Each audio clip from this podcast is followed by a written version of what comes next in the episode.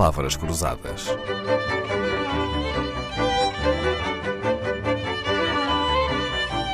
Porque quase tudo é uma questão de semântica.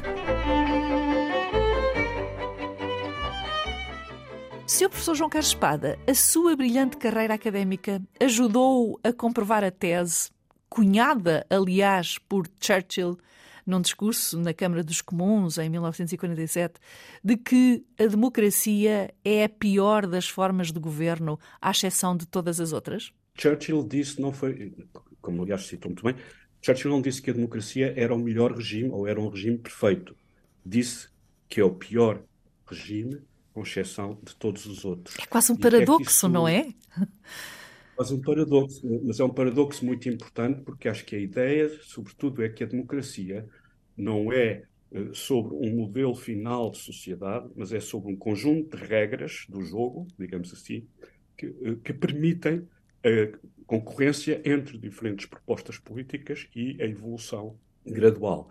Portanto, a questão fundamental aí é perceber que a democracia não é um regime perfeito, não é um regime acabado, do ponto de vista de ser um modelo final da sociedade, é, sobretudo, um sistema de regras uh, regras constitucionais de parlamentar, governo livre parlamentar, os poderes são todos limitados, aí existe a ideia de freios e contrapesos, mas isso é sobretudo acerca de regras.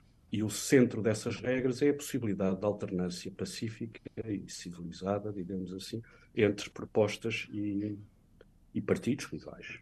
Entre todas as democracias, a inglesa ou a norte-americana são as menos imperfeitas eh, de todas? Talvez sejam menos imperfeitas porque aceitam mais a sua própria imperfeição. O que é mais importante é aceitar a sua própria imperfeição e, portanto, a abertura para uma permanente conversação, correção, com... melhoria. Correção, melhoria, exatamente. Ou, ou e, seja, e... uma democracia com autocrítica, no fundo, é isso, não é? Exatamente, exatamente. E autocrítica no sentido mais profundo do termo, porque aceita-se a possibilidade de reforma, e depois, que depois é testada, é experimentada, trial and error, e se não funcionar bem, pode ser revertida. Não há reformas irreversíveis. Há, reforma é uma forma de tentar melhorar, e isso significa que tanto se pode reformar, para usar a expressão continental, para a esquerda ou para a direita, e, e a alternância entre elas. Portanto, não há a ideia de que o progresso é sempre numa direção específica, não, não faz parte desta concepção aberta.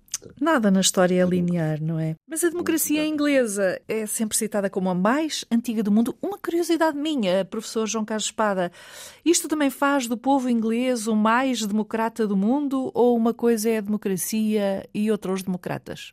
Ora, muito bem, ainda bem que me pergunta essa questão, porque eu, por um lado, queria dizer que não, não creio que possa haver democracia durante muito tempo uh, sem haver democratas.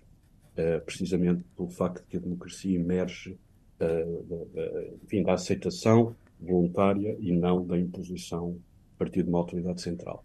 Agora, em relação a que os, os, os inglês, o povo inglês seja mais democrata, eu gostava de voltar à questão de que isto não é uma esta ideia da democracia, da cultura política eh, de língua inglesa não é sobre nacionalidade, etnias, raças, não é sobre nada disso. São, aliás, expressões que não são usadas na, na, na, enfim, no Parlamento inglês, na, discussão inglesa.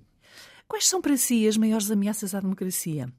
Partidos radicais, maus governos e maus políticos ou economias frágeis? Bem, essa questão também é muito interessante, como aliás todas as que me têm colocado. Um, em relação às maiores ameaças, eu, eu começaria talvez por dizer o seguinte: os partidos radicais só são ameaças à, à democracia se forem levados a sério. Uh, e por isso é que nos Estados Unidos, e Inglaterra, sobretudo, uh, não há nem houve uh, partidos radicais levados a sério. Nos Estados Unidos, enfim, a oscilação tem sido maior que em Inglaterra, mas em regra os partidos radicais não, não tiveram também expressão embora possa haver expressão por vezes de vozes radicais em partidos não radicais. Em relação aos maus governos e maus políticos, uh, também diria um pouco a mesma coisa. Só se forem levados muito a sério, porque se não forem, podem ser substituídos nas, nas Facilmente, eleições. não é? Pois. Não é? Uhum. Economias frágeis, bom, também isso, isso, são, isso é um fator preocupante, mas também, em regra, são resultado, na minha opinião, de governos e de políticos. De más políticas. Uhum. Sim, eu diria demasiado interventoras, interventivas na economia livre e também em democracia podem ser substituídos por eleições livres. Portanto, Olha, e de, e de todas as virtudes, qual delas faz mais falta à democracia? É a liberdade? Bom, eu diria que, sem dúvida, o amor à liberdade é, um, é, digamos, uma das principais virtudes da, da, democracia.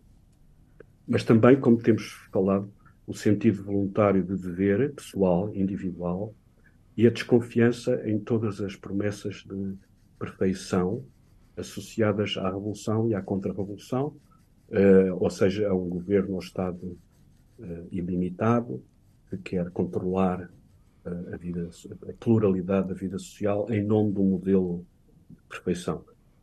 portanto, a desconfiança, eu, eu, diria que estes três elementos, o amor à liberdade, de que falou, o sentido voluntário de dever, e depois, em terceiro lugar, muito importante, a desconfiança em promessas de perfeição associadas ao Estado, ao Estado e à promessa de, de uma perfeição que, não, que na verdade não existe.